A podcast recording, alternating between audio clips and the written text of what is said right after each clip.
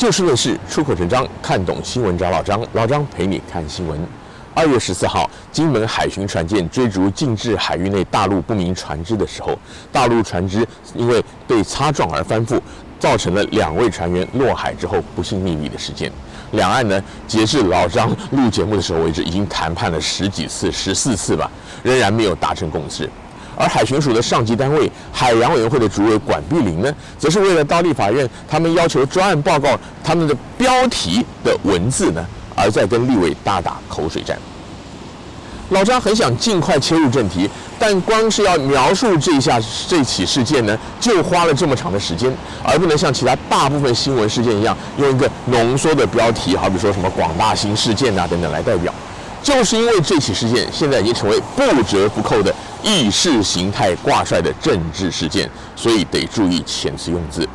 而其实从本质来看，这起事件根本不应该，而且也不值得搞到现在这样。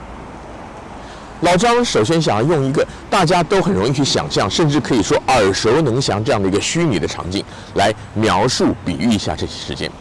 假设说啊。今天有一台加州公路巡警，就是 CHP 加州州警的警车，他在高速公路上巡逻的时候啊，看见前面有一辆没有挂车牌、形迹可疑的车辆，于是呢就打开车顶的警示灯，要对方去靠边停车受检，但是那台车却加速逃逸了，于是呢警车就追上去，上演了一场高速追逐战。这个中间警察他有可能透透过这个扩音器喊话，要对方请停车受检。但那台不明车辆呢，却是高速还蛇行的去闪躲，最后呢，这台车失控翻覆了，车上四个人有两人死亡，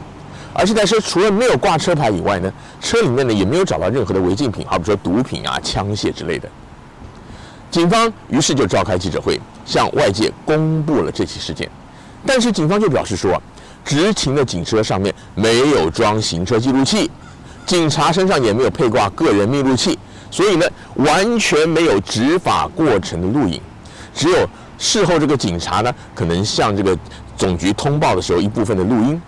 而过了几天，更传出检承办检察官表示说，那个翻覆的车辆曾经跟警车擦撞，但是警方先前完全没有提。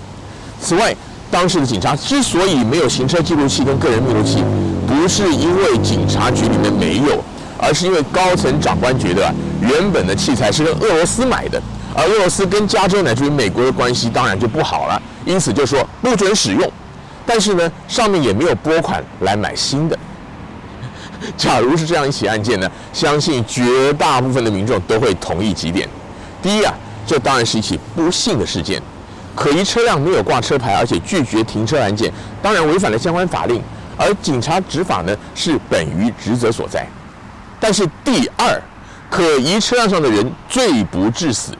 警方在高速追逐的过程当中，没有考虑到对对方还有自己的风险，导致不幸状况发生，因此应当要对事件郑重地表示遗憾，并且对死者家属应该要予以赔偿。当然呢，也要调查这个涉案警察处理是否过当，乃至于警方平时是否曾经对基层警察提供相关情境之下的一些训练，并且呢，也要去检讨相关事件发生时的执法准则。第三。警方没有配备应当有的配备，导致案发后举证没有办法做到。主管机关当然有严重缺失，要追究这个上级单位下令停用既有的器材是否合理，还有停用之后为什么不赶快去编预算买新的？坦白讲，这次大陆船只翻覆的案件说穿了就是这么简单。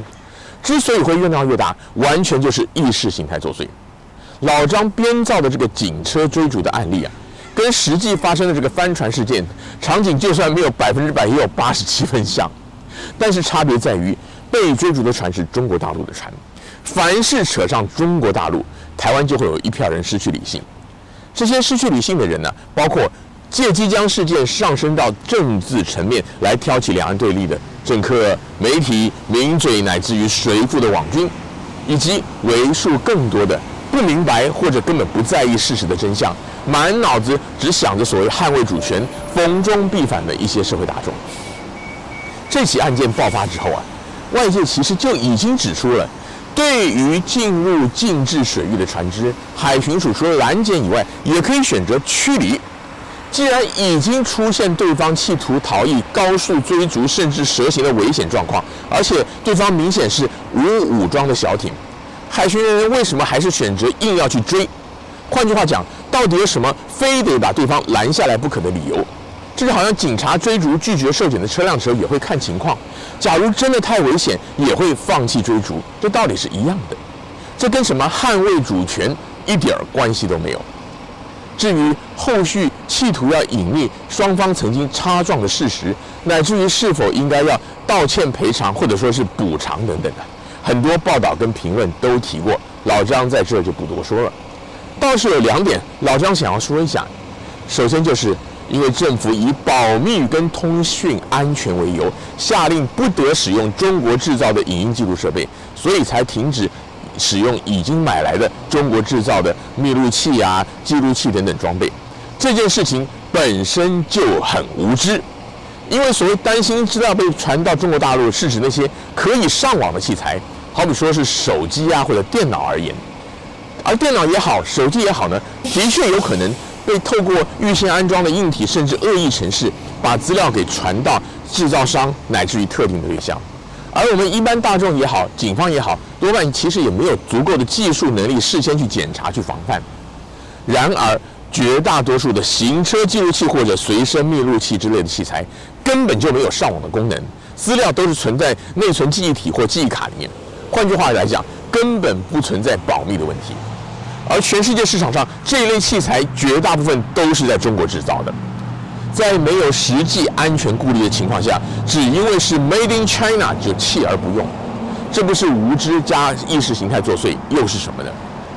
更何况，何况下令不准使用之后，还不赶快编预算买新的，一直让基层执法人员处于装备缺乏的情况，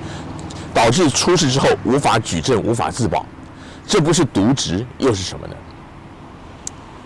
很多人都说民进党只懂选举，不懂治国。老张觉得说，民进党有太多太多的优秀人才，因此他们不是不懂治国，而是他们不想治国。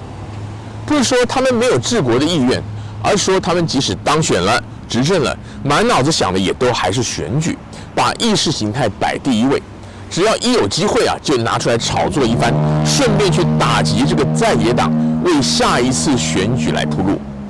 各级政府的首长、政务官呢、他们也很可能对于自己执掌的业务啊，未必有多少了解，或者说他们未必很在意，因为他们重点都摆在如何找机会向上级、向外界去表态，或者是舍弃正常的行政程序与沟通管道，动不动就诉诸媒体，要打击在野阵营，甚至呢，在国家资源的分配上有所不公，企图去打击在野党执政县市的绩效。而没有把国家看成一个整体，把所有的民众都看成自己一家人。远的不多不说，像最近这个内政部长林佑昌引用错误资料去开记者会，企图炮打蓝营台中市长卢秀燕标售公有土地之类的事件呢，这就是最明显的案例了。在这样的风气之下，实际执行业务、出身文官体系的行政官员，要么就是学会揣摩上意，不做实事，只会搞意识形态。要么就是不愿意配合而被打压，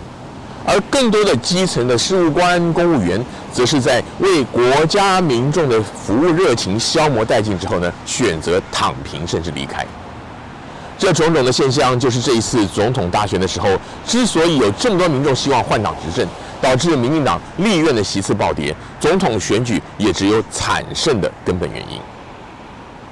今天节目的时间又到了，欢迎您下次继续的找就事论事、出口成章的老张陪您一起看新闻。